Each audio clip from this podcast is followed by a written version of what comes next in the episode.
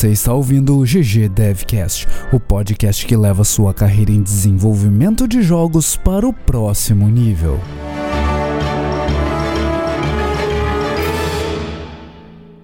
O bloco principal começa aos 24 minutos e 40 segundos. Fala galera, episódio 37 do GG Devcast começando. Tô aqui com o Luiz Monclar, o game designer mais inquieto do universo. Tudo de boas, Monclar? Tudo de boas, Baldi. Tudo, tudo de boa, galera. Galera que tá no chat, galera do GG que tá ouvindo a gente pelo podcast, pelo Spotify, por, sei lá, iTunes, onde for os seus YouTube. agregadores de podcast. Tudo. E YouTube, o YouTube, o YouTube, e Twitch, pelo vídeo do Twitch, todo mundo. E é isso aí. E você, como é que tá, Baldi e Juca? Cara, eu tô de boas, tudo tranquilo, tudo na paz. A noite tá um pouco mais fria hoje. E tem o, o Juliano Silveira aqui do lado também, né? Grande Juliano Olha Silveira. aí. Tudo de boas aí, ô Juliano. Tudo de boa, tudo tranquilo. Eu só queria destacar o fato de que a gente faz um silêncio pra cortar o áudio aqui. E o. Porque, por isso que o Baldi falou que o Monclar tava inquieto. E aí o, o Monclar começou a falar e perguntar por que, que vocês não estão falando nada? Claro, pô, vocês me É mandam ficar 30 impressionante. segundos sem falar nada, cara. Eu preciso tá de sacanagem. do. Eu preciso do O silêncio cara pra que mais fala o, no GG. o vídeo. E, e aí eu, eu percebi que nos últimos episódios eu não falei quem sou eu, cara. No- nos últimos, tipo, 30 episódios. É E verdade. pessoas reclamaram e tal. Quem é você? E tem, tem, tem eu também, Rafael Baldi, esse que vos fala. Tô por aqui, tô, tô com frio hoje, impressionantemente tô com frio. Acho que é porque tá en- entrando vento frio pela janela e tal, sei lá. Acho que é legal Hum, falar. Mas é um é, esfriado, né, Juliano? É, acho que é legal falar. Às vezes a gente não fala muito o que, que cada um faz, mas que nem tu falou, o Monclar faz game design, Balde, grande programador, e eu aqui na representando a arte técnica. Então, tamo junto aí. Take Artists, Unite. Cara, eu quero começar o programa hoje agradecendo o, acho que é assim que se lê, o Facundo Leites. Ele tem um blog sobre tecnologia, eh, em geral, assim, ele fala sobre vários, vários temas de tecnologia. Depois que eu vi que, que ele falou do nosso podcast lá no blog dele, eu fui atrás de, de textos dele, achei bem legais, assim, tem vários textos bem legais. E o último que ele postou, ele falou de podcasts, os melhores podcasts em português para ouvir em 2018, é o nome do, do artigo dele e tal. E ele nos colocou junto com o Braincast, o Mamilos. Cara, eu achei sensacional. a Que gente maneiro. tá no, no louco, top, cara. top lista do, do cara ali. Sensacional. E junto com outros podcasts que eu, pelo menos, considero muito bons. Muito obrigado Uhum. ao Facundo Leites, então. Delicious. Valeu, Tamo junto. Facundo. Many thanks, my dude. A segunda coisa, antes que o Juliano me, me reclame aqui de novo, eu quero falar dos nossos apoiadores, né? Se você tá curtindo o programa, você pode ir lá no apoia.se barra ggdevcast. Nós já atingimos nossa primeira meta. Se o dólar deixar, a gente deve empatar esse mês aí nas contas do programa.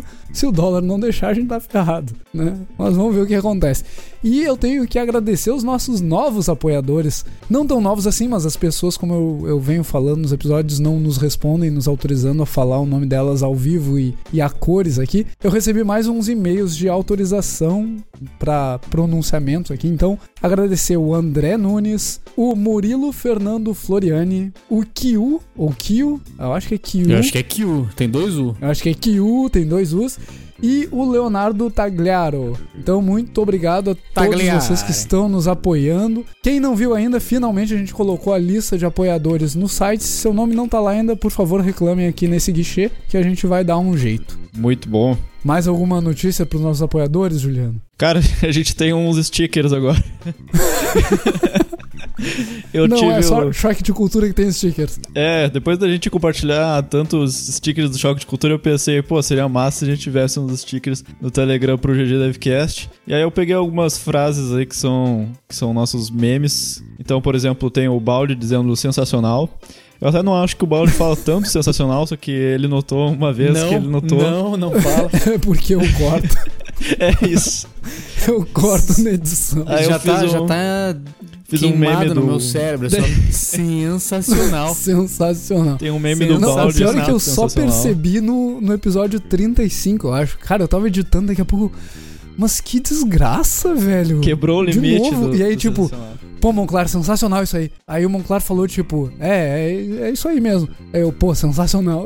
Caceta, velho, o que você tá fazendo? Agora eu tenho um post-it dizendo para de falar sensacional. Sensacional, mano. Sensacional.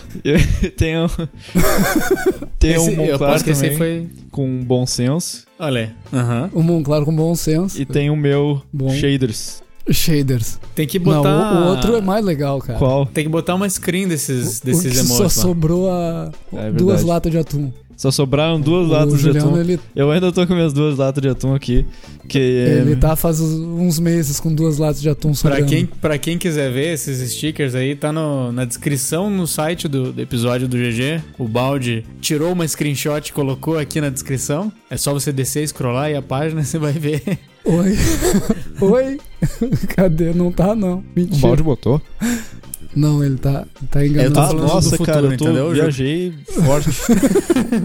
O Juca tá Não, na mas você Disney, vai- cara. Você, Eu preciso você de um pode ir na desse, descrição porque- desse episódio e instalar os, os stickers do GG aí no seu Telegram. Olha aí. Aliás, E sugerir que, também. que a Rússia tá, tá querendo bloquear o Telegram? Sério, cara? Sério. Nossa, eu, eu por ainda quê? não. Eu tô na dúvida ainda se, se é porque eles não conseguem acessar as mensagens das pessoas no Telegram.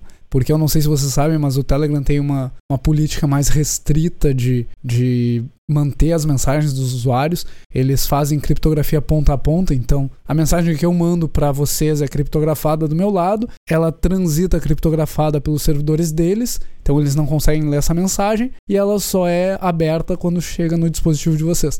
É cri- Eu não sei se é criptografada no client, é isso? Sim, ela é criptografada e descriptografada em cada um dos clientes. E essa é uma possibilidade, né? Que ah, o governo não consegue monitorar essas mensagens, ou outra que é, não, eles descobriram como monitorar as mensagens e vão fazer uma jogada aí pra parecer que eles estão com medo do Telegram pro povo migrar pro Telegram, porque, sei lá, é mais fácil de Caramba. monitorar. A teoria da conspiração. E o, o WhatsApp também não é assim? Não. O WhatsApp, as mensagens são criptografadas no teu client, mas com uma chave que o servidor conhece. Ah, então, Ó. tipo, nada. É. É, é. Tipo, Eu não sei de nada disso aí. Eu sei que o negócio da Rússia só me lembrou de uma coisa que eu tô pistola, que a FIFA vetou o Canarinho Pistola da Copa, tá? Eu tô colocando ele na tela aqui em homenagem. Olha aí. A FIFA cara. não vai deixar a galera levar os bonequinhos do, do Canarinho Pistola pra, pra Copa lá da Rússia e isso aí me deixou indignado. Porque o Canarinho Pistola é maneiro. Quem viu o Canarinho Pistola aí, levanta a mão. eu, eu não tinha. Eu não- também não tinha visto, não fazia a mínima eu ideia não do que você tinha tá falando. visto. Pô, cara, vocês estão na Disney mesmo, hein, cara? Que planeta que vocês estão vivendo aí, cara? Cara, game, dev, eu- game Dev Under a Rock. É. o, o, o meu, o meu dia a dia é TCC e trabalho só. Tá certo, tá certo. Então eu tirei o Canarinho Pistola da tela já, acabou. Ah, mas é sério isso aí, cara? Vetaram? É sério, cara. É porque. Especificamente é que a- o canarinho pistola, você botar uma sala, um papagaio pistola lá. é- É, não sei. É porque assim, a pistola CBF. A CBF fez uma versão mais séria do, do, do mascote, né? Tipo, eu não sei, eu não sei qual que foi a, a intenção, mas é que ele fica com uma cara de que ele tá pistola, tá putaço, ok. tá ligado? Eu vou ter que pôr de volta aqui na, na tela pra, É, enquanto eu tem- falar. de- deixa ele aí enquanto a gente fala. É que achei que a gente ia parar. Daí a CBF abraçou a ideia de que a galera começou a zoar muito esse rosto desse canarinho, ca- canarinho pistola, entendeu? Tem até, tem até um Twitter dele, tipo, ele sai por aí fazendo um rolê e tal, pistolaço com tudo. E aí eu acho que a CBF, tipo, tinha falado que ia fazer um- uma versãozinha de pelúcia dele, do, do pistolão. Só que eu acho que a, daí eu não sei porque que a FIFA a FIFA vetou essa parada, cara. Nossa. Nossa, a Eu internet que, gostou sei lá, muito. porque ele tá pistola, não sei. A internet tá. tá- a, a internet agora tá pistola com a falta do canarinho pistola. Não, não pode gostar das coisas, cara. Que daí as pessoas cortam Não, fora. Virou meme. This is why we can't have nice things. Né? Eu, vou deixar tenho- o canarinho pistola aqui com a gente. da- Dando seguimento ao nosso, nosso programa, que a gente tem um monte de coisa pra falar hoje. Que não tem nada a ver o pistola com, com o GG, cara. Desculpa. Né, não, não tem. Mas, cara, aqui tem informação, cara. Aqui tem informação. E aí eu tenho duas notícias que vieram através do nosso, nosso apoiador lá, o Bruno Sicanci, que além de apoiador é o cara do gamedeveloper.com.br, o blog lá onde ele fala sobre desenvolvimento de jogos em geral. Ele mandou duas notícias bem legais e, e que são coisas pra gente pensar enquanto a gente tá desenvolvendo jogos. A primeira notícia que ele mandou é que a, a PUBG Corporation está entrando com uma ação contra o desenvolvedor, os desenvolvedores do Fortnite, a Epic Games. E aí, qual é o, o claim deles? O que, que eles estão reclamando? Eles estão reclamando que não que a Epic desenvolveu o Fortnite, e a gente acompanhou lá no início, a gente até falou sobre isso, sobre ser mau caratismo da Epic ou não desenvolver um jogo igual ao jogo da, do, do PUBG. Eles não estão reclamando disso, eles estão reclamando que a Epic usou o nome do PUBG para promover o Fortnite sem autorização do pessoal que desenvolveu o PUBG. Então eles estão movendo uma ação contra a Epic por causa disso. Eu acho que eles vão ganhar, sinceramente. Porque Sério? Usar, mas daí vai cara, usar marcas é um troço bem sensível. Usar a marca de outra empresa sem autorização prévia dessa empresa é, é bem complicado. Ah, usaram marca, Eu acho que eu se não eles... tava ligado. Sim, é, o, o claim é justamente esse. O claim é que eles usaram o nome PUBG enquanto eles estavam divulgando o Fortnite pra dizer, olha, é um jogo que é igual ao PUBG, só que melhor. Bem, é, E aí isso pega mal, né? pega. Mas, mas a, o tipo de propaganda que se faz nos Estados Unidos não é todo. Não é tudo agressivo assim, cara. Sempre eu vejo, tipo, propaganda de. é, É, coisa sim. de celular, assim e tal. Os caras falando, ah, Coca e Pepsi. a tal é muito melhor do que a tal. É, tipo, eles, eles falam na lata mesmo. Eles não, não ficam falando. é, tipo, ah, a gente é melhor do que aquela outra. Eles falam assim, ah, T-Mobile é melhor do que a Sprint. Então, Tipo- e aí é o plot twist. A ação não foi movida nos Estados Unidos. A ação tá Na sendo Coreia, movida né? em Seul, na Coreia, É exato. verdade, é verdade. Então, é, é por isso que eu acho que eles vão ganhar também. Mas sim, a propaganda norte-americana é toda baseada em. Ah, eu sou melhor que essa outra marca aqui que você está vendo na tela. E é muito bizarro. É muito bizarro. Mas enfim, é um, é um negócio Sim. pra gente ficar atento, né, cara? O, o, Usar a marca de- Ricardo de, outra empresa é complicado. Caval Silva até lembrou, não rolava muito com Windows versus Mac. Essas daí eram as melhores, eu acho, até. As da Apple É, mas contra... a- é- essa da Apple, elas não Era muito falavam engraçado. Windows na, na Não, era propaganda. PC se, Guy. se tu lembrar, eles falam PC Guy. Mas lembra, lembra, da, lembra da SEGA? Não, A SEGA, SEGA does what Nintendo don't. nem. Essa foi pesada, cara. Essa foi usa- aham. Sacadinha. Essa era lá nos anos 90, eu acho, cara. Foi quando tava naquela treta insana, infinita de Mario versus Sonic. E aí a SEGA lançou o, o Genesis, né, o Mega Drive, e o mote, a propaganda, a frase de efeito era SEGA does what Nintendo don't. Aí pegou, assim, e a SEGA, tipo, vendeu pra caramba e tal. Mas o, ultimately, tipo, no final das contas acabou não dando boa, né? A SEGA foi, deu deu o que deu e hoje a SEGA Pertence não é mais a gigante que já foi. E aí a outra notícia, e essa eu, essa eu quero opinião, cara. Vocês têm que ter opinião nessa parada aí. A outra notícia é sobre a comunidade tá, tá falando mal da precisão histórica do Battlefield 5 por Ai, causa da cara. presença de mulheres. Ah, cara, eu não jogo. sei se eu tenho... É, não, eu quero opinião, cara. Eu quero trazer a desgraça pra vocês aqui. né? não, E- eu tô ligado. Eu acho que é muito pertinente. A gente tem que e, falar. e é mas pertinente, cara. Eu fico, eu fico bah, é frustrado. foda. É foda. É. Ah, Eu, eu É acho que todos é concordamos denso. que é uma merda. O que, que eu vou falar por Sim. fora que é uma merda, só isso? né? Exato. É que. Putz, cara, eu queria ter. Eu queria ter tido tempo de, de, de pensar um pouco mais sobre essa, Balde. Agora você me Você deixou pensa e você situação. volta no final do episódio pra essa. É, não, mas daí eu não vou conseguir participar do episódio. Porque eu não consigo fazer duas coisas ao mesmo tempo. Explica a polêmica É, pra quem não cara. tá ligado. É, explica, explica aí, explica aí pra quem tá ouvindo, pra quem não, não entendeu o que, que tá rolando e tal. Tá, então, resumindo, no, no Battlefield 5, mostraram que tu pode jogar com personagens femininos dentro do jogo também. E o Battlefield 5, ele se passa na Segunda Guerra Mundial, se não me engano, né? Sim, é na Segunda Guerra Mundial. E aí as pessoas começaram a, a reclamar. Tipo, teve muita gente no, no Twitter falando que, ah, mas olha só, a, EA tá, tá abusando aqui, que a DICE tá abusando aqui, que na Segunda Guerra Mundial as mulheres não podiam ser soldados, não tinha soldados mulheres na, na Segunda Guerra Mundial, então o jogo não tem precisão histórica. E, e usaram isso para criticar o fato de que tem personagens femininos no jogo, sabe? Sim, então, que minha acabou opinião é que, explodindo cara, junto é... no fato de que tem uma mulher na capa, né? Isso aí entrou Exatamente. no, no bolo Aí tem uma mulher parada. na capa e. Cara, né? É, é triste ah, que as pessoas usem isso Ah. como, como artifício pra criticar personagens femininos dentro do E- jogo, sabe? E também lançaram uma hashtag até, hashtag Not My Battlefield, que é tipo, what? E, e sobre a precisão histórica, cara, tem um ponto que, que eu queria, inclusive, ter mais voz pra conseguir olhar na cara dessas pessoas que falaram isso, que ah, mulheres não participaram da Segunda Guerra Mundial, e dizer, olha, a sua precisão histórica é, é tão tá válida precisa. quanto a bunda do, do meu cachorro, porque você é um inútil.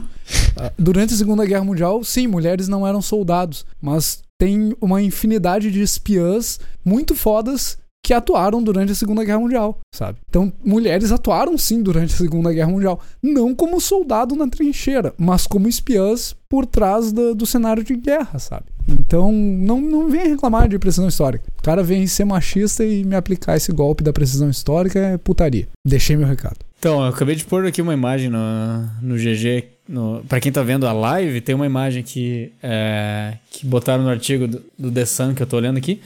é, de mostrando mulheres da Central Women's School of Sniper Training de 1943. Uhum. Tem uma fileira de 6, 7, 8, 9, 10 mulheres, né? Com certeza não são as únicas que estavam lá, mas mostra que sim, elas estavam presentes. É, Sim. E além- eu, vi, eu, cheguei, eu vi até alguns comentários de, de gente reclamando sobre. Chegou ao ponto do- da- das pessoas re- reclamarem da, da. Como é que chama quando se fala da veracidade histórica? Assim? Verossimilhança? É, da coisa, tipo assim, de, de o negócio representar de fato o que aconteceu historicamente. Estão reclamando que é, existem amputados dentro da, da- do combate, porque a, a mulher que aparece no trailer, ela tem uma mão mecânica, né? Ela tem um braço mecânico, se eu não me engano. E Sim. isso até, isso também virou pra alguns motivo de reclamação, saca? É um troço assim, chega, É chega, surreal. parece que, que o cara tenta usar isso como justificativa pro preconceito dele, cara. Sim. Pô, é, Começa a procurar um monte de é meio lamentável. justificativa, né? É bizarro, né? É lamentável. O Sai123, inclusive, mandou um link ali sobre as pilotos durante a Segunda Guerra Mundial. Então, cara, Uhum. sim, mulheres participaram da Segunda Guerra Mundial. Se você acha que tá historicamente incorreto, vai estudar. Ao invés de perder tempo no Twitter reclamando do jogo que tem uma mulher na capa. É. Ah, te contar, te putaria. E aí, O balde né, tá entrou- voltando pra, pro, pra nossa pauta, eu tô pistola. Voltando pra nossa pauta principal, eu achei legal trazer pra cá uma conversa que rolou lá no grupo do Telegram. O Ulisses Parola tava buscando livros pra quem conhece outras linguagens de programação orientada a objetos e quer aprender C++ agora. Então eu, eu trouxe duas recomendações pra ele ali e eu lembrei de mais uma que é bem interessante. Então são três livros, vou deixar na descrição do episódio aqui, mas é o C++ Primer, que é um guia básico da, da linguagem, traz várias estruturas de, de programação dentro da linguagem. O Effective C++ são 55 formas de ser mais efetivo com programação em C++. O More Effective C++, que são mais 35 formas de, de ser efetivo no C++.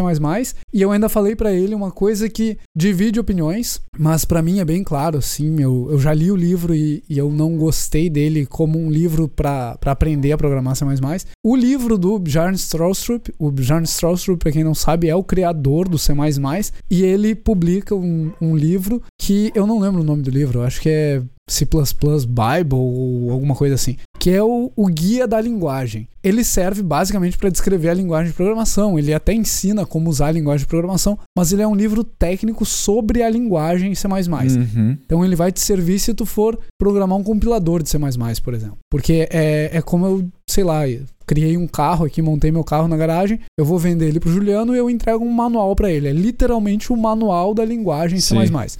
Então ele não te Tem- ensina a programar. Tem certos tipos de referência que é uma boa referência pra quando tu já sabe alguma coisa, né? Por exemplo, quando tu tá aprendendo, uh, o tipo de coisa que tu tá querendo procurar é bem um nível que pegue na mão e te vá levando, né? Aí o outro É, tipo de conteúdo é conteúdo referência, né? É, Esses, esses três livros eles são muito úteis para quem já conhece programação orientada a objetos, para quem já programa há algum tempo. Eles não são livros básicos, Uhum. mas eles são livros que vão te trazer aqueles insights de ah, como é que eu faço isso que eu faço, sei lá, no Java, como é que eu faço isso em C++.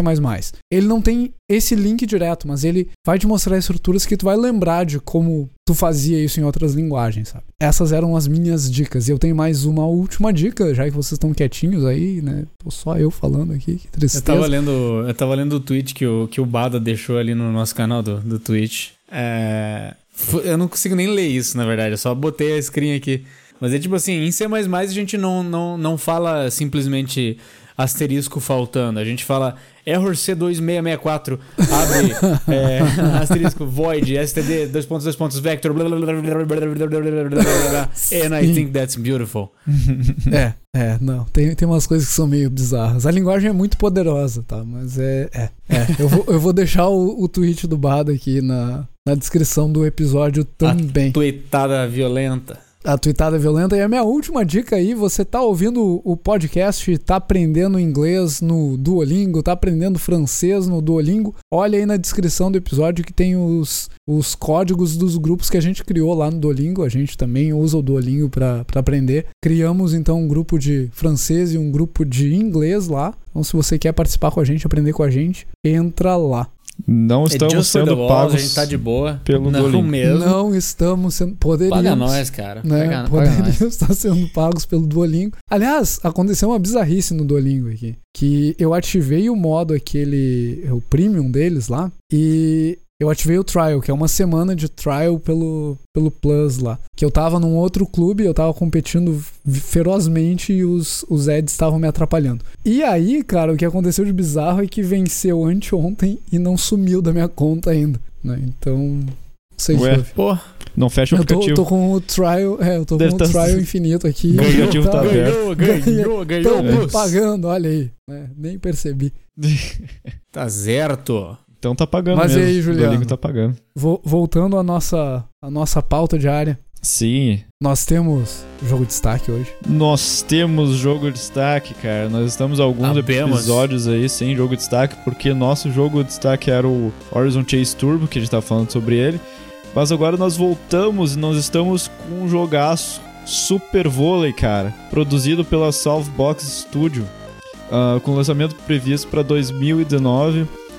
E a descrição é o seguinte: é um crossover de voleibol com Street Fighter, um jogo multiplayer onde os jogadores podem acertar os outros jogadores com superpoderes, enquanto que estão jogando vôlei, cara. Parece bem maneiro. Cara, olhando a. Olhando a- as screenshots do jogo, olhando os conceitos que tem lá no, no site deles, cara, o jogo parece que tá, tá ficando sensacional. Sensacional. assim. Sensa Tá bem tá legal. vendo? Ó, Sensacional. sensacional. Tá sensacional. E é eu com, olhei pro lado pra ver a live e eu não lembrei do meu com um grande conhecido nosso, cara, que inclusive é apoiador também, grande, Daniel Merkel. exatamente, exatamente. E cara, muito o, maneiro, o cara. jogo, tá o jogo tá muito jogo, interessante. cara. Ele lembra um jogo que a gente fez muito tempo atrás na Aquiles, que a gente fez pra Olímpicos lá, que era um jogo de vôlei. E, e eles extrapolaram a ideia, assim. Eles foram além. Essa história dos caras serem poderes especiais e tal.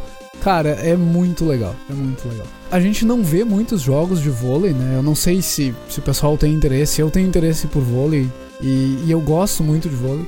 E eu acho que fora esse, esse jogo aqui que a gente tá vendo agora, o, o Super Vôlei, e os jogos lá na, que a gente fez na Aquiles, tem mais um ou dois jogos de vôlei. Tem um que é, é japonês, eu acho, o jogo, não vou lembrar o nome dele. E depois tem um que é um, é um jogo de vôlei valendo, assim. De, ele é um- quase um simulador. Ele é tá pra jogos de vôlei como o FIFA tá pra jogos de futebol. Uhum. E aí depois tem os jogos muito antigos de vôlei. Tem aqueles Sim, jogos que cara, tinha no Mega Super Drive e Nintendo, tal, Mega Drive. Nintendo. Uhum. Que eu Cara, gostava, cara. Eu achava muito eram legal. muito legais. Aliás, aqueles não lá tinham, hoje seria bom. tinham alguns poderes. Eu lembro de um dos jogos de vôlei do Mega que tinha um, um poder lá. Tipo, tu conseguia fazer a bola ir mais rápida, fazer jogadinhas e tal. Era muito legal. Pode crer. Que massa. Então fica a dica. Vamos acompanhar aí lançamento pra 2019. Espero que seja janeiro de 2019, né?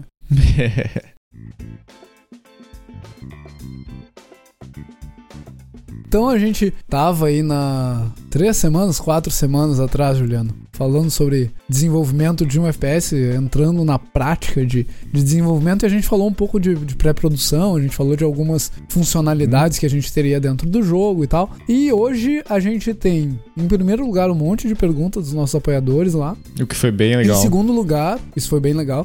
Em segundo lugar, falar um pouco então sobre Vertical Slice, né, Juliano? O que, que, Uhum. que, que é um Vertical Slice, Juliano? Vertical Slice é bem o que tá dizendo no, na tradução, né? De fazer uma, um corte vertical. Eu acho que a gente já falou sobre o que, que é Vertical Slice em alguns episódios anteriores, né? Talvez um dos primeiros, quando a gente tava bem embarcado nessa parte de pré-produção e tal.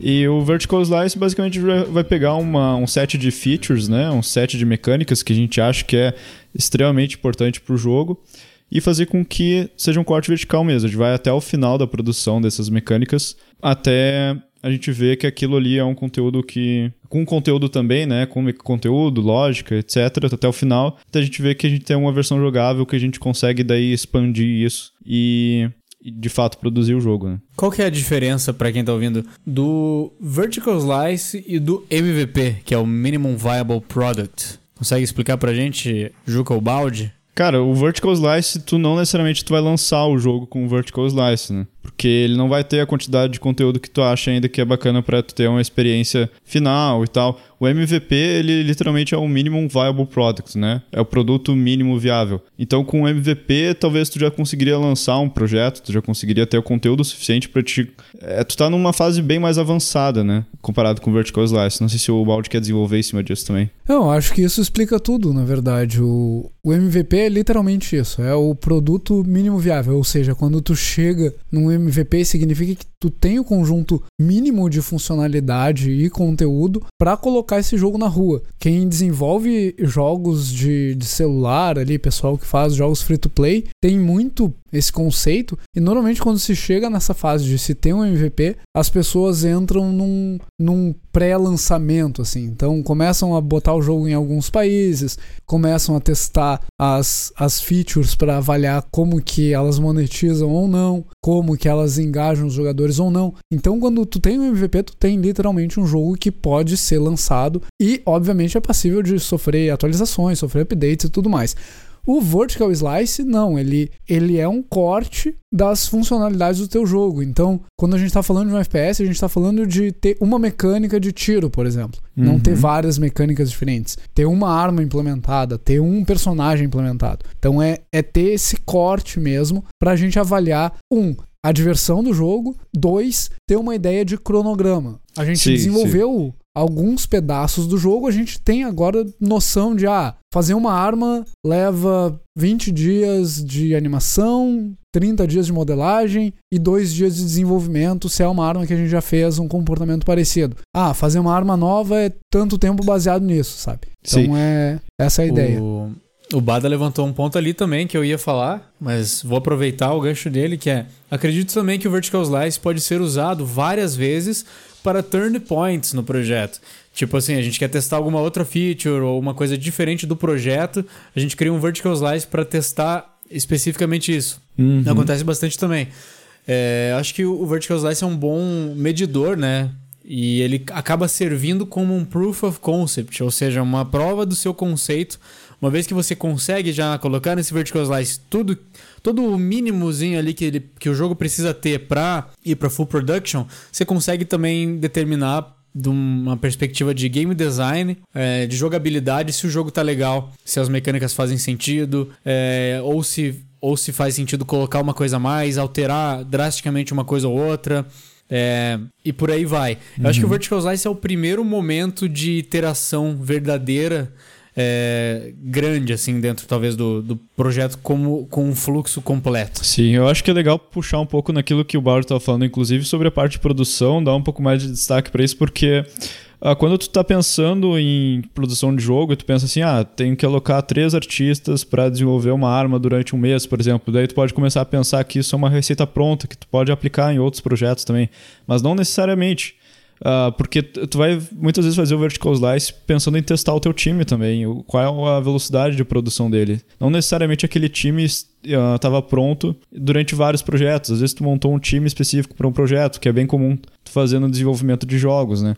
E aí, com esse tipo de validação, tu começa a ter também a ideia de o quanto tempo tu vai levar para criar o jogo inteiro, né? Pra desenvolver ele completamente. Uhum, exatamente. E, e, tu começa a ter essa, essa noção da interação entre as funcionalidades, começa a ter uhum. noção da interação do time e tudo mais também, né? E no FPS, Juliano, o que, que, que, que a gente vai colocar no nosso Vertical Slice? Qual é o nosso alvo de Vertical Slice pro nosso jogo aqui? O que, que é interessante para um jogo desse tipo? Cara, eu acho que aí o Claro vai ter uma voz melhor do que eu nesse quesito, porque é bastante game design, eu posso te dizer, em relação à arte técnica. O que, que eu acho ah, que é eu legal. Eu acho interessante, na verdade, porque. Porque Sim, a sim. gente normalmente não fala de arte técnica, né? A arte técnica é parte do game design, mas se, se tu tivesse guiando a produção do jogo, a produção do vertical slice, do ponto de vista de arte técnica, o que que tu gostaria de ver no corte sim, vertical sim. do projeto? Uh, eu acho que isso daí é uma boa oportunidade para pegar algumas coisas da.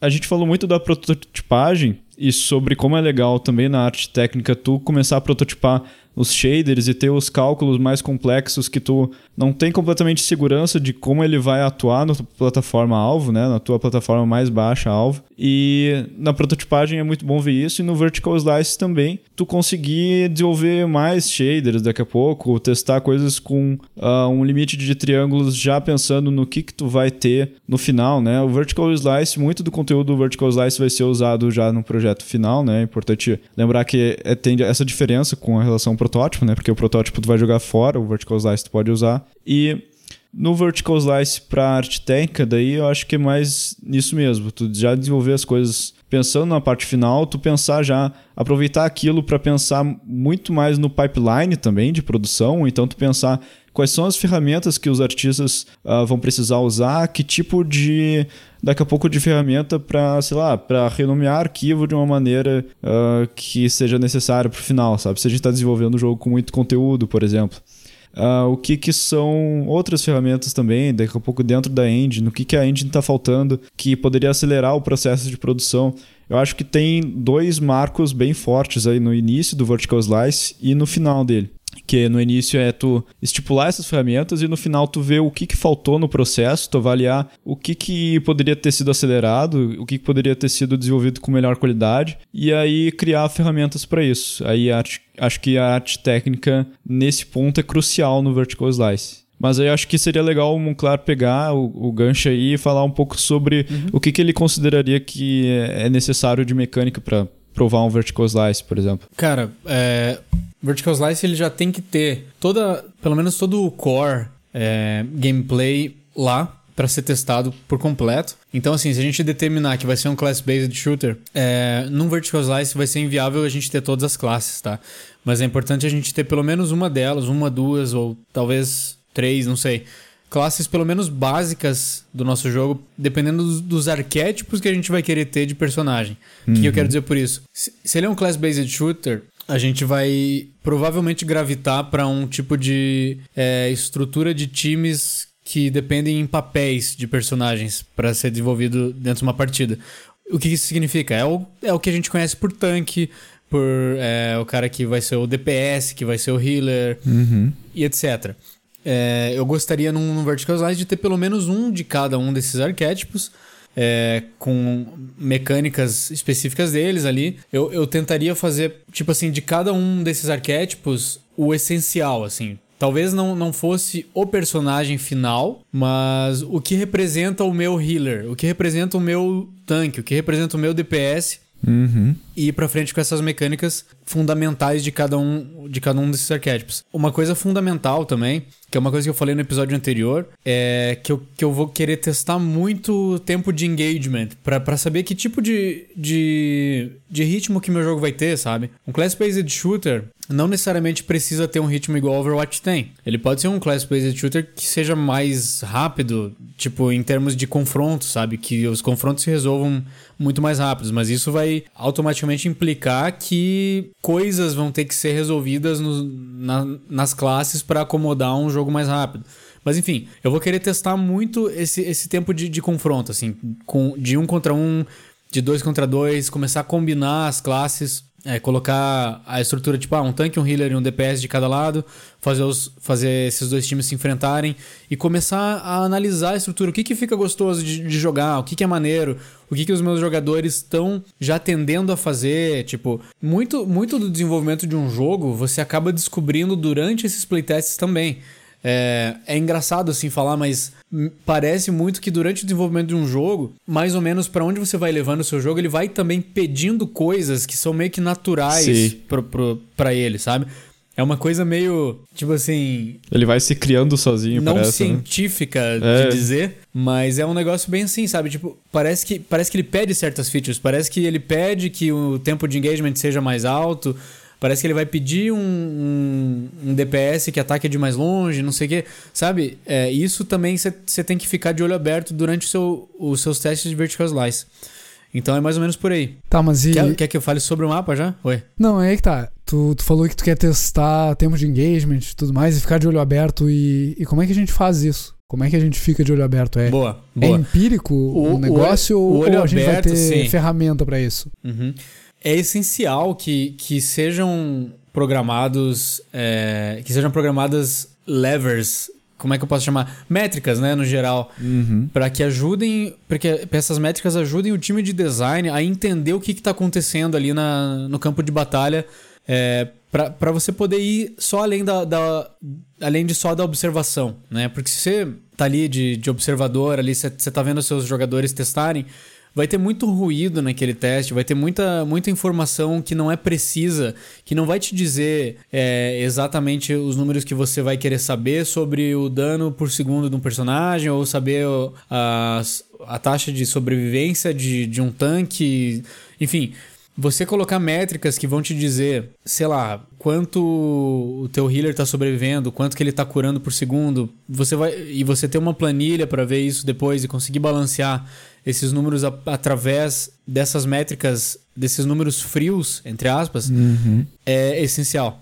Porque senão vai, vai ficar contaminado de muita subjetividade durante esse teste. Você vai olhar, aí você vai ver que o, que o jogador está se incomodando com uhum. alguma coisa e, tipo, esse incômodo pessoal dele com alguma mecânica às vezes vai interferir na, na leitura de um número e você vai achar que, na verdade, o personagem não tá curando o suficiente, quando na verdade os números estão certos e o, e o jogador uhum. e toda essa subjetividade é o que tá fazendo dar esse ruído nos dados, sabe? E tu consegue uma amostragem muito maior também, né? Assim, a amostragem, por exemplo, dentro do estúdio só, sempre vai ser pequena, sempre vai ser é, ínfima perto de um, de um lançamento, de um ou de um servidor de testes, como geralmente acontece num, num Rainbow Six, num Overwatch, onde tem os test servers para justamente a, as empresas que fazem esses jogos, a Blizzard e a Ubisoft, conseguirem coletar dados em massa para trazer de volta para o estúdio e, e, agir em cima deles, né? Definitivamente ter essas métricas, mesmo que, mesmo que pequenas, dentro do seu estúdio de desenvolvimento já vai ajudar. É, mas com certeza não vai ser ainda exatamente o que você precisa. Mas isso, isso é impossível de fazer no início do projeto. Você não tem como abrir o seu vertical slice para é, já para o público geral. A não ser que você esteja fazendo um jogo de repente em early, earliest access, né? Uhum. Um early access tão early que é a ponto do cara conseguir acessar em vertical slice. é. Eu acho que é uma ideia interessante, mas tem que ser feita com cuidado, né? Sim. Porque sim. de repente o público pode não entender direito o que você está fazendo. Mas enfim, eu, Aliás, eu acho eu... que isso, isso responde as suas perguntas. Sim, e eu até linko isso com, com a pergunta que, que nosso apoiador ali, Kio, fez Uhum. que ele perguntou, ah, quais são ferramentas de... Como é que era a pergunta? Deixa eu catar a pergunta certinho aqui. Ele perguntou que tipos de ferramentas de analytics... Na verdade, foi o Leonardo Tagliaro que perguntou essa. Que tipo de ferramentas de analytics vocês acham essenciais para acompanhar o desempenho do jogo pós-lançamento? E essa, esse lance do, do Analytics ele é uma parte importante não só no pós-lançamento, como ele é uma parte extremamente importante durante o desenvolvimento do jogo. Sim. A gente Aham. normalmente pensa em Analytics depois que o projeto está lançado ou muito perto do lançamento e a gente acaba ou fazendo análise de dados de forma inadequada ou integrando a ferramenta muito tarde e não conseguindo colher os dados que a gente precisa. E aí o que que eu vou trazer? Vou trazer uma resposta que não é a resposta que tu quer, na verdade. Que eu não vou recomendar ferramentas. Eu acho que ferramentas existem várias.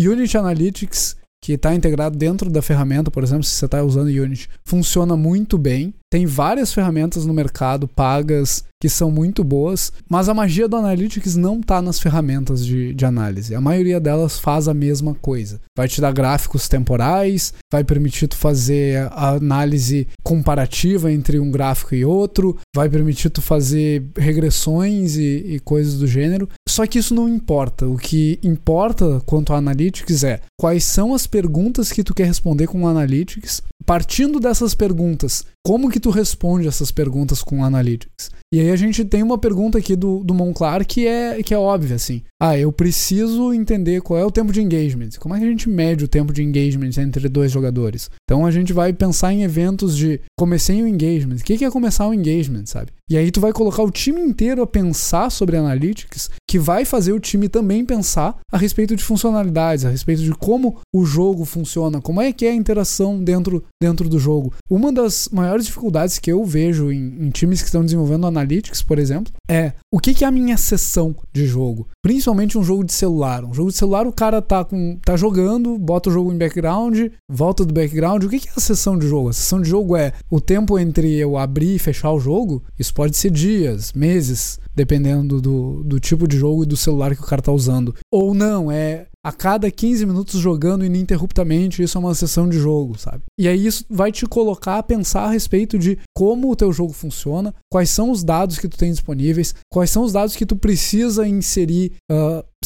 sinteticamente dentro do teu jogo, porque tu precisa desses dados só para fazer a análise de dados, só para responder as suas perguntas. No caso de um FPS, cara, eu, eu definitivamente vou querer saber quanto tempo o cara levou pra morrer depois que ele tomou o primeiro tiro. E tiros sequenciais, sabe? Ele entrou no engagement. O que que é o engagement? Ah, ele tá a tantos metros de distância de um adversário. Outro adversário se mira, tornou visível. O outro adversário se tornou visível. Tipo, eu tenho um adversário na mira, isso começou o engagement, sabe? Ah, Quanto tempo leva pra terminar o engagement? Quanto tempo leva pra ou os dois não estarem mais visíveis ou um dos dois ser eliminado pelo outro, sabe? Eu vou querer saber quantos tiros são necessários pra ma- matar cada uma das classes que a gente tem no jogo. Eu vou querer saber qual é a média de tempo de vida de cada uma das classes. Acho que o Monclar vai querer saber e, e tem uma feature muito legal que foi introduzida, acho que fazem uns dois anos no Analytics da Unity, que é o heatmap. Tipo, quais são as áreas do cenário? E Isso aí é eu vou massa, querer que tu entre maneiro, um pouco em, em level design. Mas quais são as áreas do cenário onde acontecem os maiores engagements e onde acontece a maior quantidade de dano dentro do, do jogo, onde acontece Uhum, o maior número uhum. de kills dentro do jogo, de onde partem essas kills, onde que o cara tava quando ele foi executado. Então, mais importante que ferramentas é saber o que que tu quer extrair do Analytics, sabe? Perfeito, Bud. É, isso aí sobre o level design. é, na época do Ballistic a gente não tinha hitmap. A gente vivia falando, cara, se a gente tivesse hitmap ia ser tão bom e tal. Porque não tinha, não, não rolava o suporte na época, a Unity não tinha, fazer um sistema no meio, enfim, não fazia sentido, era pesadíssimo para implementar, mas agora que tem eu não sabia que tinha. Sim, tem. É uma coisa fantástica. é, que, por exemplo, no level design você consegue de- é, descobrir através de métricas, é, de repente, pontos que são estão sendo abusados pelos jogadores da- de uma partida e conseguir fazer alterações no seu level por causa disso. Eu tenho certeza que, por exemplo, Ubisoft, Valve, é, Blizzard, que mais que tem FPS grande, a EA com certeza faz esse tipo de coisa nos FPS dela. E a gente vê sempre uma, um interesse em, em arrumar essas coisas. Recentemente a, a, Ubisoft removeu agora três mapas do, da rotação de mapas do, do cenário competitivo do Rainbow Six Siege. Provavelmente vai retrabalhar neles. É, baseado em, tanto em feedback de pro players quanto nas métricas deles, eu suponho das métricas, né? Uhum. Basicamente, eles descobriram que um dos mapas lá existia um ponto, que era, é o mapa chalé, que da varanda do chalé você conseguia marcar todas as rotações do mapa, sem nenhum esforço maior, sabe? Uhum. Então, assim, um heatmap facilita para você enxergar esse tipo de movimentação do time que tá nessa defesa, tentando marcar essas rotações do time de ataque. O que, que é a rotação? A rotação é simplesmente a movimentação pelo mapa, né? Uhum. O cara marcar a rotação é ele ficar marcando essa, essa movimentação do time de ataque pelo mapa e, e conseguir passar essa informação com facilidade pro time dele. Então você ter um ponto desse é, e conseguir detectar isso é benéfico para você, porque você consegue fazer alterações e continua e, e mantém o o jogo balanceado, mantém o mapa balanceado e o interesse do, do, do, jogador naquilo. É extremamente importante você ficar em cima dessas métricas, porque um jogo quebrado é um jogo que faz com que a comunidade se afaste. Uhum. Você precisa dar esse suporte constante, entendeu? Então, quanto mais dessas métricas é, rigadas com boas perguntas, melhor vai ser para a saúde do seu jogo. Seja ele competitivo ou não, tá? Porque independente se ele tiver um cenário competitivo ou se for um negócio só casual, é, qualquer coisa que possa ser abusada por um jogador, qualquer coisa que esteja quebrada, vai, vai danificar a percepção dos jogadores, vai ser um negócio que vai potencialmente fazer você perder jogadores. Então é muito importante ficar de olho nisso. E aí, entrando em mais uma pergunta ali do, do, dos nossos apoiadores, como é que é esse processo de, de level design num FPS? Ou, ou, claro, num FPS class-based, na verdade. Como é que a gente vai chegar num vertical slice de um level do cenário? O que, é que tu vai querer testar nesse level? Tá. Eu, em particular, nunca fiz mapas a sério para FPS. Eu sei que o Juca já fez mapas pro Ballistic, mas eu, eu entendo um pouco do processo. Então eu vou pedir ajuda do Juca para me dar um backup nas, nas informações que eu for falando. Tamo junto. Mas. Tamo Juca. Tamo Juca. É, uma coisa que eu sei que o início de todo mapa de um FPS é a blocagem, né? Não, não faz sentido você sair produzindo já os assets e fazendo é, digamos, produções pesadas de, de conteúdo sem você testar movimentação, sem você conseguir botar o seu, seu jogador para fazer o que você quer que ele faça lá dentro. Então a blocagem nada mais é do que você colocar blocos dentro do seu, do, do seu ambiente que você planeja ser seu mapa é, imaginando assim, ah, aqui vai ser uma caixa, aqui vai ser, sei lá, uma ponte, aqui vai ser um túnel, etc. E claro, depois você vai dar essa liberdade artística para o seu time de arte, né? Para eles embelezarem, deixarem o mapa é, todo da maneira como eles imaginam. Mas enfim, é, fazendo essa parte da blocagem, a gente já passa para o playtest. Dentro da, desse modo blocado já, tô certo, Juca? É isso aí. A gente começa a coletar informações justamente com essas métricas. Se tiver hitmap, maravilhoso, porque facilita demais a leitura disso, porque Uh, como a gente fazia na, na Kiris na época, como não tinha hitmap ainda, era baseado no, no, feedback direto da galera ali, sabe? Só que quando você está testando um mapa, quando você está testando esse, esse, fluxo, você, você quer que o teu jogador, ao mesmo tempo que ele te reporte coisas, que ele jogue de verdade o jogo. Então você não quer que ele fique parado pensando, ah, aqui é um ponto legal, uhum. conscientemente. Você quer que ele jogue de verdade aquele jogo. Então, se você tiver ferramentas que, que, que livrem esse, esse teu jogador da, daquele peso cognitivo de ter que é, ficar prestando atenção se esse é um spot legal, se, aonde que ele ficou por mais tempo ou não, e deixar ele focar direto no, no jogo, vai ser ótimo, porque não, não, não gera esse ruído na, na maneira como ele joga daí. Fazendo esses playtests, você volta com esses dados que você coleta do playtest para, de novo, a blocagem, até o ponto que você acha que tá satisfeito já, aonde as Uh, tudo que você criou ali não está favorecendo demais uma certa classe, não está desfavorecendo e não dando oportunidades para outras classes e tá mantendo um gameplay interessante. Tem, tem coisas de oportunidade ali que seu jogador pode fazer, tem, tem situações que ele pode criar dentro daquele mapa. A, a ideia do level design é que ele, ele consiga fazer com que seu jogador é, use, especialmente no Class Based, use o personagem dele no potencial máximo, sabe? É, então, se você tem lá um Reaper do, do, do Overwatch, o Reaper ele, ele é um cara de shotgun, é, que tem que estar extremamente close range, mas ele também tem uma habilidade de teleporte, que, que pode. Que é, que é altamente vertical. Você consegue é, se posicionar em, em, em locais mais altos, locais mais baixos tal e potencialmente ir para trás do seu inimigo, conseguir pegar ele de surpresa. Você quer que esses. Você quer que, que as habilidades dos seus personagens no Class-Based Shooter possam ser exploradas dentro do seu mapa. Então você tem que levar em consideração todas, todos esses tipos de, é, de habilidades, de movimentação, de tiro, de armas diferentes na hora que você estiver criando esse seu mapa. E, cara, esse basicamente é o processo, assim, in a nutshell, né? Falando muito grosseiramente. É, mas é, blocagem, iteração, coleta de dados. É, desculpa, blocagem, playtest, coleta de dados, iteração e o ciclo se, se reinicia. Até o ponto que você está feliz, aí você manda para a galera de arte.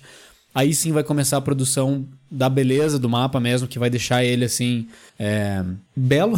a beleza que vai deixar ele belo. beleza vai deixar ele belo. maneiro, que vai deixar ele. Vai, ter, vai deixar o mapa bonito e memorável, que é uma palavra que a gente gosta muito.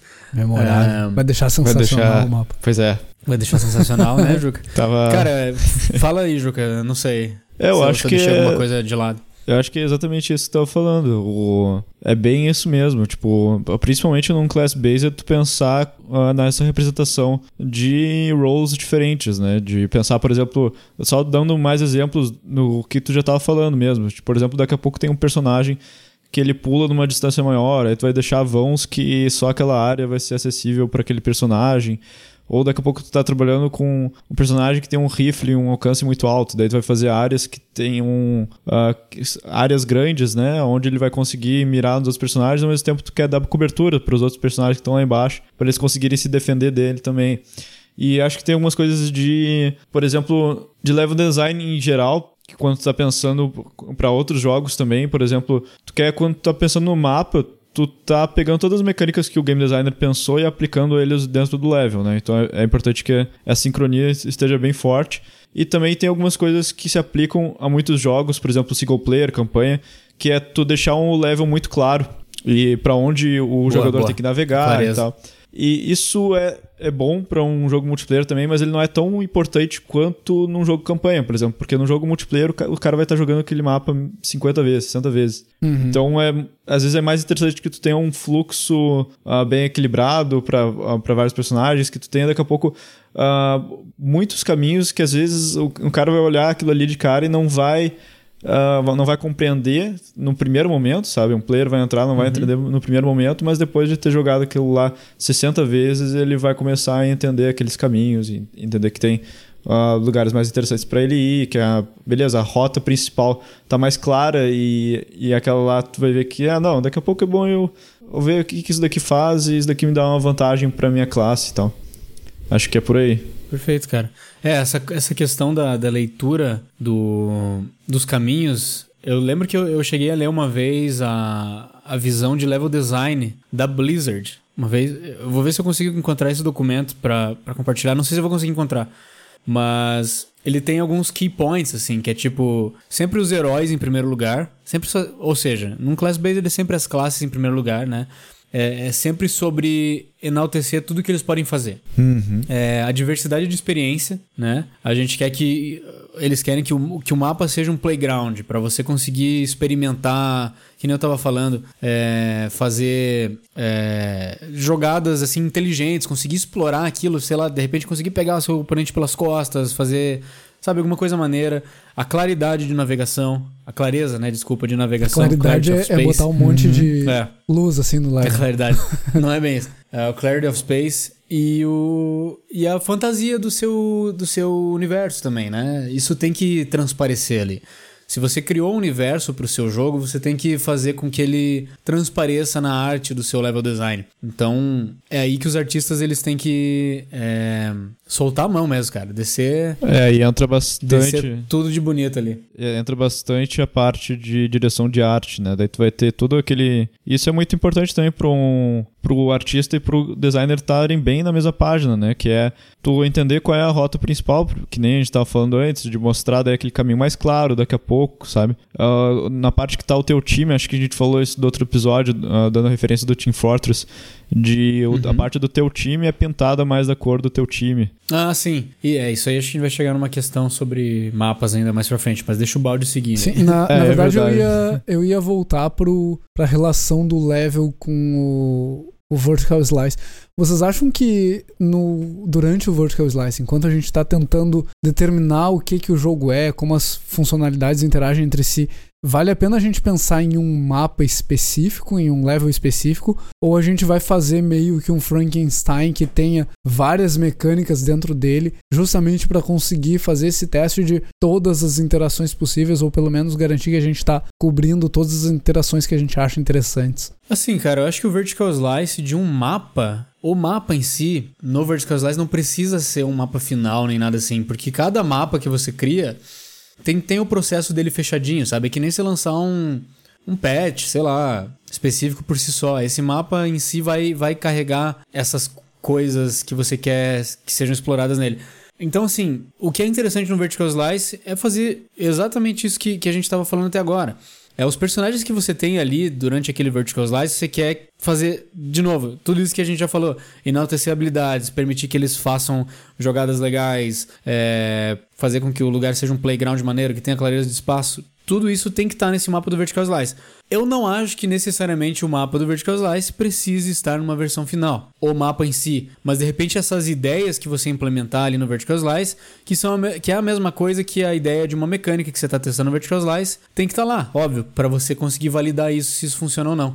Para depois, de fato, botar isso num mapa. Um mapa final. valendo. Eu faria dessa maneira. Uhum. Saquei. Saquei. E, e aí eu tenho uma antes da gente ir pro encerramento, porque, né, a gente já tá aí há uma hora e pouco. Sério? Impressionante, cara. É, você cara, não, não tem um cronômetro aí, né, cara? Eu vou eu te ensinar não, a usar o cronômetro o negócio do fluir. é.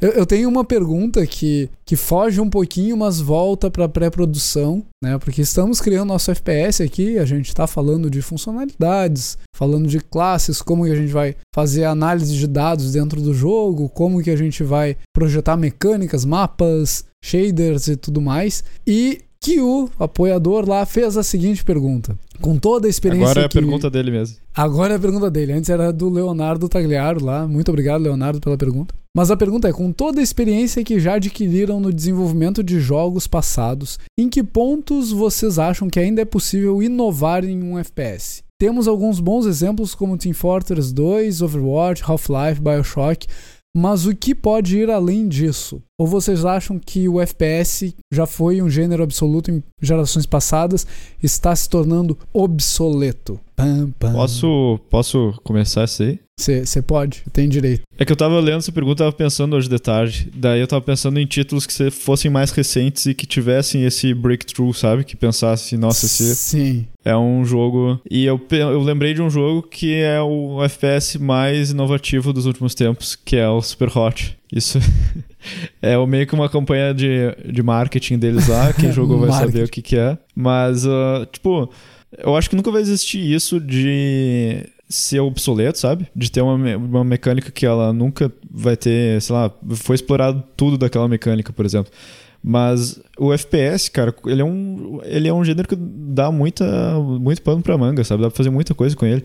E eu acho que tem alguns símbolos aí que são muito fortes. Eu acho que o mais recente pode ser talvez o Super Hot, mas também tem o Portal também, que é um exemplo bem clássico disso, né? Que é o é, FPS sem uma arma ali. Tu vai estar o, a tua arma, na verdade, é uma, uma máquina de portal. O Mirror's Edge talvez entre nessa classificação também.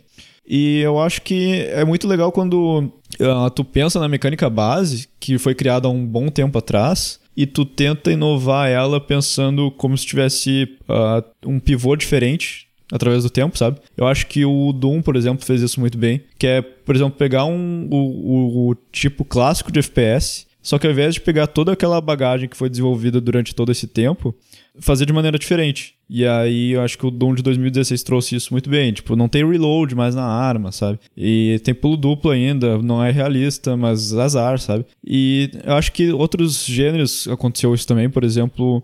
Pô, agora eu não vou me lembrar o nome do jogo, cara. o do Jonathan Blow, de plataforma. Qual é o nome do jogo? Braid. Braid. Braid. Isso. Isso. Braid. Também, cara, é um, o gênero, plataforma, pensado de uma maneira completamente diferente, sabe? Isso eu acho muito bacana. E é isso que eu tenho pra falar sobre isso. E aí, o que, que vocês têm? Então, cara, é, eu concordo totalmente com o que o Juca falou. É, é sempre bom lembrar que inovação é uma parada que acontece o tempo inteiro. Qualquer jogo que, que sai, geralmente vai inovar em alguma coisa, mesmo que seja um detalhezinho, assim. Vai trazer alguma coisa, porque senão ele vai ser mais uma cópia ou ele vai ser muito mais do mesmo, assim, vai ser um negócio que não vai chamar atenção. Mas todo jogo que, que vira relevante, assim, não necessariamente ele tá revolucionando.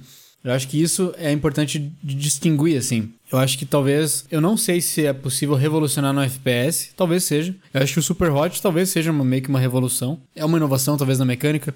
Acho que é. Mas até talvez revoluções aconteçam com uma certa frequência, mas não tão. Óbvio, não tão frequente quanto inovações. Uhum. Por exemplo, pra mim, o que foi revolução no FPS foi o regeneração automática de vida. Uhum. Eu acho que isso foi, foi meio que uma inovação, mas revolucionou um pouco do gênero também. Sim. Porque a partir do momento que o Halo implementou isso, as coisas começaram a mudar em todos os FPS dali pra frente. E aí demorou bastante tempo até um FPS voltar atrás e falar: não, peraí, a gente não vai deixar esse negócio de regenerar, regenerar a vida automaticamente se você ficar fora de combate por um tempo.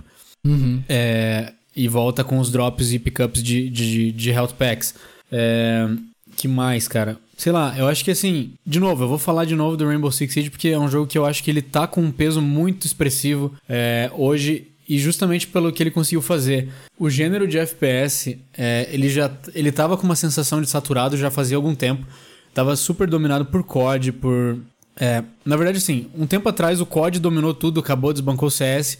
Aí ficou só o COD por um tempão. Aí ninguém achou que nada mais ia acontecer, ia ser só COD, COD, COD. Mas daí o CS voltou é, e dominou de novo. Aí ficou lá CS e COD meio que disputando.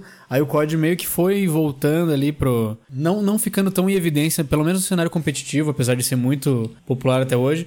Mas aí a gente tinha é, o Counter-Strike. Aí. Que mais? Que outro... Aí daí tem o Overwatch também, que é um negócio mais arcadezão. E agora a gente tem o Rainbow Six Siege, que é um jogo que conseguiu conquistar o espaço dele no competitivo, sendo um FPS. Ele veio, tipo, do nada e já tá sendo um dos jogos de, de FPS mais jogados hoje.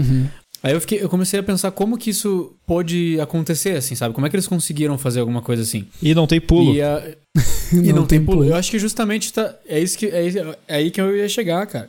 As mecânicas do Rainbow Six Siege, é, de movimentação, o tempo de engagement, é, o lance de ser um class-based, mas baseado em gadgets, tudo isso contribui, mas eu acho que o fundamental que faz ele ser diferente de qualquer outro FPS é a questão de tudo ser quebrável no Rainbow Six.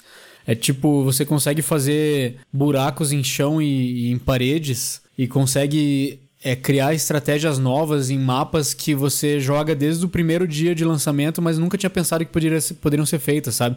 Se des- tipo assim, por, por você ficar. es- Desculpa, por você ficar explorando aquele mapa é, e, e tentando descobrir, ah, será que, será que tem um ponto de, de visão legal aqui? Será que tem uma line of sight que eu consigo enxergar é, meus inimigos daqui e tal?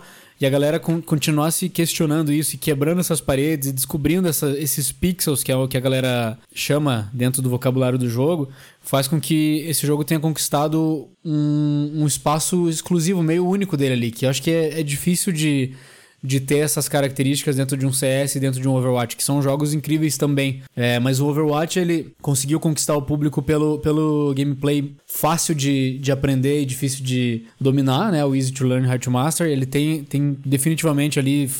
é, botou as, as suas bases muito firmes no gênero, tá com a Overwatch League agora, que tá fan- fantástica. É, e o CS, que é o negócio mais old school, é, que, tá, que ainda assim domina o cenário competitivo de tudo e tal. Mas assim, aonde eu tô querendo chegar com isso é que ninguém achava que algum FPS ia conseguir é, chegar no patamar de um, de um CSGO ou até no que o Overwatch já tá conseguindo agora. E foi lá o Rainbow Six e conseguiu, porque ele inovou em alguma coisa que talvez fosse take, foi take, é, taken for granted, né? Do tipo, ah, os caras simplesmente viraram de ponta cabeça é, a ideia de que paredes são fixas. Ah, não, você pode quebrar todas as paredes, você pode reforçar a parede, você pode usar isso da sua vantagem. Você mais ou menos é um level designer com o seu personagem. dentro do jogo Uhum. durante, durante o gameplay. Enfim, eu acho que dá pra inovar, concordo com o Juca e eu acho que é só questão de tempo até a próxima coisa nova chegar aí e impressionar todo mundo. Eu acho que tem um ponto que vocês não falaram, que, que é o ponto que torna nenhuma mecânica e nenhum jogo obsoleto, que é o lance que a gente não explorou todas as formas de interação com jogos ainda. Então, assim que a gente tiver novas formas de interagir, os jogos vão se reinventar. A gente vai ter outra forma de jogar um FPS, vai ter outra forma de jogar jogos de plataforma. E quando isso acontecer, os jogos, obviamente, eles vão, se vão ser inovadores, sabe? Sim. Acho que tem muito pra inovar ainda. Eu acho o mouse, por exemplo, uma forma muito bizarra de input pra um jogo, mas funciona, pra mim até agora é a melhor forma de jogar FPS. Cara, eu, eu acho o mouse uma forma de input horrível pra qualquer coisa, na verdade. Sim. É, é muito contra-intuitivo. É, é, Funciona. funciona. Ma- mas, eu tô esperando ainda pra ver Minority Report, né? E o Ike, ah, eu quero isso aqui, aqui, isso pra lá, e, né? Que, que e parece o Monclar mais joga intuitivo. com ele invertido ainda, cara. E o Monclar joga errado ainda. É impressionante. o Monclar joga errado. Ele não pode falar agora porque ele tá de boca cheia. É, né? eu tô, Errado tô esperando. Vou falar de boca cheia mesmo. Errado é o caramba, é o jeito certo. É o jeito certo lá em Curitiba, Juliano. No analógico faz sentido, cara, porque no analógico tu tá invertendo, aí, tipo, É, aí, aí- sim, é. é o eixo. É o eixo. É, aí eu aceito. Nem vem. É, te contar, hein, ô Monclar. Esse pessoal de Curitiba é meio estranho. A galera joga com o mouse invertido e tal. Ai, cara, mas eu, eu acho que a gente avançou um pouco no nosso FPS, né? A gente chegou a, a algumas ideias sobre o que a gente quer ver no Vertical Slice. E tem muito assunto, a gente nem respondeu todas as perguntas que a gente recebeu dos nossos apoiadores lá. Ficou Tem Cara, tem um monte de maneira. pergunta maneira ali. A gente vai voltar para tuas perguntas ainda, ô, ô Leonardo. Não te preocupa com isso, a gente vai voltar para elas. Porque são perguntas bem interessantes. Eu acho que são perguntas que não cabiam ainda nessa, nessa fase do, do projeto. A gente vai entrar nelas na sequência. Uhum. E se você tem perguntas, cara, manda pra gente. Entra lá no, no Twitter, fala com a gente. Instagram, Facebook no blog, manda e-mail para o contato arroba ggdevcast.com.br, deixa um comentário aqui no, no post do episódio, entra lá no iHeart, comenta o episódio. Ah, no Spotify dá para comentar, Juliano? Não sei se dá para comentar no Não Spotify. sei. É, se Não der sei pra também. comentar, Se você conseguir, lá, né? nos A gente avisa também. Spotify, acho que não, cara. Não dá? Pô, que, Não sei se tem. triste. não sei, não lembro de ter. E. YouTube, Comenta no YouTube, no Twitch, ah, compartilha com os amiguinhos. E, cara. usa os é- stickers. É, usa os stickers. A minha mensagem era essa. Qual é a mensagem final de vocês? Minha mensagem final é GG. GG. GG.